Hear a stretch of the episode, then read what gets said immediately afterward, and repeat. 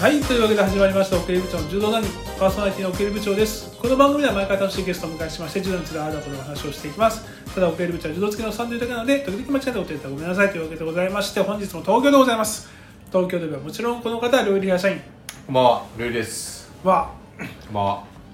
えー全日本柔道第一部選手権も終わりまして、終わりました。えー我々振り返りも終わりまして、やりました。でそれを踏まえて、はい世界選手権の代表が決まりました、ブダペスえー今年の6月もうすぐですよ、ト。もうすぐですもうね。オリンピックのよ前りに前に世や界っ選手と権きがあまるしょうってことうで、ん。えーその代表が決定したんですけど、結構物議を物議醸してるかました。のでちょっと我々も、はい。かましますか。まあ、おさらいしながはらいはいどう考えるのかということをそうですねいきましょうん。うでまず女子からです、女子からいきますか。は。はいいはい。女子は、はい。えーまあ、これ今回階級別で、えー階級別は各階級から1人、はい。と全階級を通して2枠を行使できる階級が2つあるそうですね。というのが1つはい。であと団体戦がありますはい。というこれもと二こ人ろこれ2人はい。というところで、えー7階級の9の1011人が選ばれるということそうでいすねうことですね。はい。で、えーまず48キロ級なんですけど、はい。ここは角田夏実選手、古賀若菜選手、えー今回の体重別の1位、2位、ワンツーフィニッシュということで、うこれはもうノーオブジェクションん。ノーオブジェクション。だよね、うん。これよろしいと。はい。でいうことで、次52キロ級です、はい。まあここはまず1つ目の物議でございまして、はい獅子目選手が選ばれてまし。したました。うで、えー選考会の体重別には出てませんと。ん。ないと。でもはい実績を変えて出ましたと、はい。まあ、僕はでもこれはもうありかなと思う僕は、やっぱ腹落ちはしてます、こうこんは。たあだのそのまあ変な言い方をしてる人たちというか、まあうん一部ツイッターとかで見るうと、ん。はい。じゃあ大した怪我じゃなくても、まあ、うん自分は実績実実際にこう実績があってリードしてたらもう無理して出る必要はないというふうにうん。そういうメッセージになってしまうんじゃなかろうかとはい。いう危惧をする声はあるよなるね。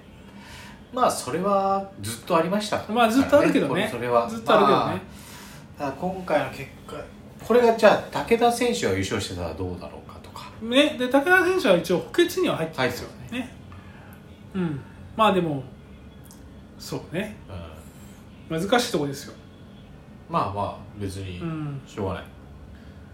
57キロ級はい、玉置選うんは手で補欠に船久保選手、いこれどうですかうんまあこれをまあ実績考えるとまあねあるのかなというところですけどねうん、まあだから、まあ同じですけどね志々目選手と同様そうだから言い換えると体重別で優勝しても逆転はないってことよ、ここに関してはねうん、なかったのかっていうことですよねそうまあわかんないあの全員団子の状態だったらうん体重別優勝した人はなります、はいでも圧倒的に実績ある人がいたら体重別で優勝してそうもだよな結局一こげで選ばれちゃってるわけだからなれませんっそうてそういいうことなんですよねはいっていう確認をしたくなるような、まあことになるよね。そうですね、えーまあそうねで、えー一方であのごめんなさいさっきのあのあ今回57キロ級に関しては、はい団体戦は船久保選手なんだよね。はいだからまあ今回のチャンピオンになった船久保選手は団体戦で一応まあ入れましたということにはまあなってはいるということなんでね。まあ、団体戦枠が多分57以下と70以下だからまあそうね。そういうそのこと下のになっ階ち級ゃうかもはしれないね、そ入のれ下ないだよけねな。かなか選ばないのかなと思います、はい、 63キロ級。はいまあ、ここ鍋倉選手なんで、ここもままあ、あ順当じゃないですか順当でしょ。70キロ級、はい、えー大野選う手。ん、まあ、これマスターズ取ってっからね。ありましたからねまあ、新添選手は補欠。受けその代わり団体戦では選手になってると。そうですねはいまあそういった意味ではこれもまあ致し方ないというかまあ致し方ないかな、こうるでしょうねまあね、うんこう実績から言ってもうん78キロ級、はい梅木選手う補欠に高山選手んはいこれ高山選手も良かったかなともちょっと思ったんだけどな、まあ、ずっとやっぱ個人的なあれも乗っかってるので何とも言えないですけど良かった高山選手が良かったなと思います、うんまあでも実績実績うんまあ、実績は確かにありますよあの優勝してましたそうだ勝ったもんね勝ってたから、ねだから私この前も言っちゃったんだけどねインタビューでね、はい、準備できてるって、うん笑顔で言われたらな俺だったら選ぶけどなまあそこはちゃんとまあお前じゃないからな冷静冷静にそうですね僕じゃないからうんで78キロ超級ここでしょ、はいこれ問題ですよこれはあこれの問題です選よ考委員会でも物議かもしたという話ですよ朝比奈選手富田若葉選手富田若葉選手はいいですうんうんいいですうんいいよ朝比奈選手はいいよじゃあ高山生かしてよ2枠78にしてうんでいや僕ねでもちょっともうちょっと引っかかってるのは、補欠秋葉選手なんですよあそうなんだ橋本選手は秋葉選手なんだあーだから、えっと、団体戦もは補欠いって秋葉選手、そうなるのうん、で階級別も補欠秋葉選手になってるかはいはい秋葉選手いや橋本選手はどうななのいないんだないけどので朝比奈選手はこの高校杯があって今回も欠場でこれ出すっていうのはなんかの何らかの力を感じざるを得ま せんいやでもねちまゃあんとせん長きにわたって積み上げてきた実績うん にしても、でもコロナのさうん、ずいぶん時間経ってますよ。立ってるよね最後に勝った時から。だからあの選考会でもこういう選手を選んだことはないみたいなことをコメントがあったんだって、そうでしょうね。それはさすがにちょ、さすがにちょっと無理あるかなと思いましたけどね。これはちょっと奥井部長の柔道団にもいかがなものかというふうに言わざるを得ないということをはこい。こで表明しておきたいと、声高らかに。声高らかに、はい。なんかこれちょっとねあ後々ねはいなんか問題になる気がするんだよなこれでさはい世界選手権1コケとかでああ優勝候補でもない人に負けたらそれこそさそうか。それ、もう出るわけですもんね。だって。そうそれこそ二大きな枠使っ話てるのが出るわけだから。そう大きな話になりますよちなみにあなた2枠どこに使ってほしかったこの2枠は、まあ、僕が勝手に話した話だからいいと思ってるんだけどはい。僕はね、はい。まあ、さっきの78えあるいはね57え。57ね。57はだからやっぱその団体戦まあそう枠かが57以下っていうのがあるからでもさ78キロ超級も団体枠もあるんだよじゃあもうあれだなねえだからここはその次世代の船久保選手玉置船久保日本柱でもよかったんじゃないかな久保と選手見たいなあるいは70キロ級の大野選手も、まあ、ちょっと年齢的なのも考えると新添新添出しとくとかねそれはあるななんかちょっとこの2枠の使い方も僕48はいいです48なっちゃはいいと思いますと小川かなうん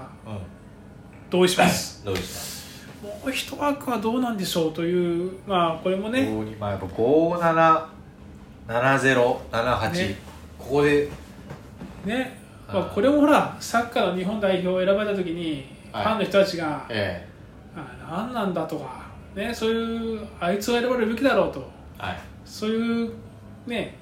議論があるわけじゃないですかまあそういう声を結果でそうそうそうそうそれであとうんだはからそれは柔道界においてもねいこういう議論をもっとすべきだと思うんですよ、ここそうですねいろんなところでいろんなところいろんなところで、はいおっさんたちが、あれはどうなのよっていうのが酒場で聞こえてくるようになってきたら柔道もより普及をしてると。野球も侍ジャパンが選ばれたなんであいつは選ばれてないんだとあいつだろうってそういうのはやっぱあるべきですねうんやっぱゴジラジャパンも今はなき 男子男子男子60キロ級は長山選手と古賀元気選手はいいいんじゃないですかいいと思いますいいんじゃないですかねうん66キロ級丸山城志郎選手、うんまあここはね、まあしょうがない今よ回だけ出てないだからまあ重いでしそょりゃそうだよう73キロ級、はいえー橋本壮一選手あ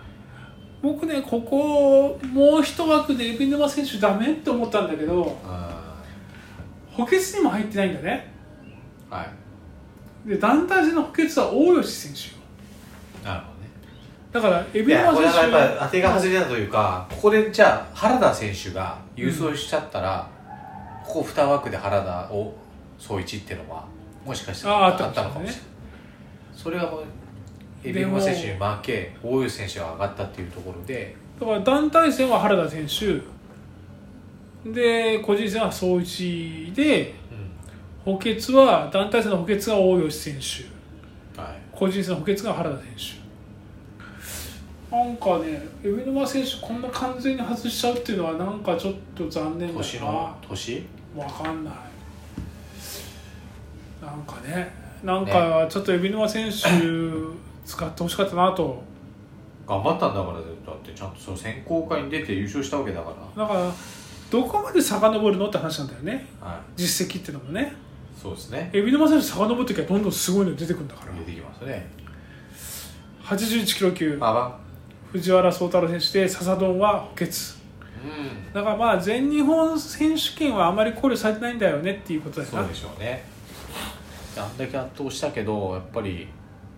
なね81としてのやっぱり実績でいくと藤原宗太郎選手という判断だったんでしょうが、見てみたかったらここ2枠でいいんじゃないか笹丼見たいよねなは90キロ級いはいこれ長澤村を補はい欠増山まあこれは順当でしょそうですねうね ちょっと長さは押しすぎですかねまあでも好きだから全然この重前要だもとだ思っうけてど国際大会優勝あしたでそしょうですねそうだだからおかしくはないな100キロ級は飯田選手とうん上垣選手でもう羽賀龍は入ってこないんだねそうだな上垣選手なんだってここもさこの1回だけじゃんこの1回だけででもジュニアとかで結構活躍してましたよ上垣選いやでもさそこを考慮するジュニアなん手ていやーないと思います100キロ級っつったらまあうーん羽賀龍でもいいと思うけどなまあ出てない選手だって今回選ばれまあだから全日本はだからそんなにあれにあのだから補欠というものをどう扱うかなんだろうねなる若い選手が一緒にブダペスト行ってそういう空気をここで羽吸賀う龍補欠ってのも確かに違和感はありますねそこに空気を吸わせはいは雰囲気をっていうので大吉選手なんかもそういうところにこいなるほうどあるのかもね、はいはいで100キロ超級影浦選手で補欠佐藤和也選手はい団体戦は佐藤和也、うんうん団体補欠小川雄星まあそうなるかでもそういった意味ではここもなんか若手一人入れてあげてもよかったんじゃないかって気もするけどねちょっと選びにくいのか若手一人じゃ中野選手はまだそこまでって感じか、うんそうですねうんまあ中野達郎あたりはそうなんでしょうけどまこれどうですか2枠講師柔道談義的2枠講師はあはいまあこれも悪くないんだよな今回悪くはないですねもう笹丼見たかったっていう笹野が入ってほしかったなっていうのはありますで海老沼選手にちょっと思うとこあるなっていう感じかな、うんそうですねまあ、女子よりも納得性はあるかもあねるかもしれないです女子の昇級はやっぱなどう考えてもな ちょっとね引きずるよね引きずっちゃいますね、皆様はどうお考えでしょうかはい、まあいろんな考えがあっていいと思いまあいいですすいいはいですよね、別に何が正解っていうのはないので、ええ僕はじゃあそう思いますということを表明させていただいて、声高らかに、こんな感じですかはねい、そうですねはい、じゃあまあでもとにかく出る以上は頑張ってくださいねとそうですね一国とかやめてくださいねっていもううところぜひはやっぱあ本り当ます活よね躍してもらってはい、というわけではい今日も楽しくお話しできましたありがとうございましたそれまで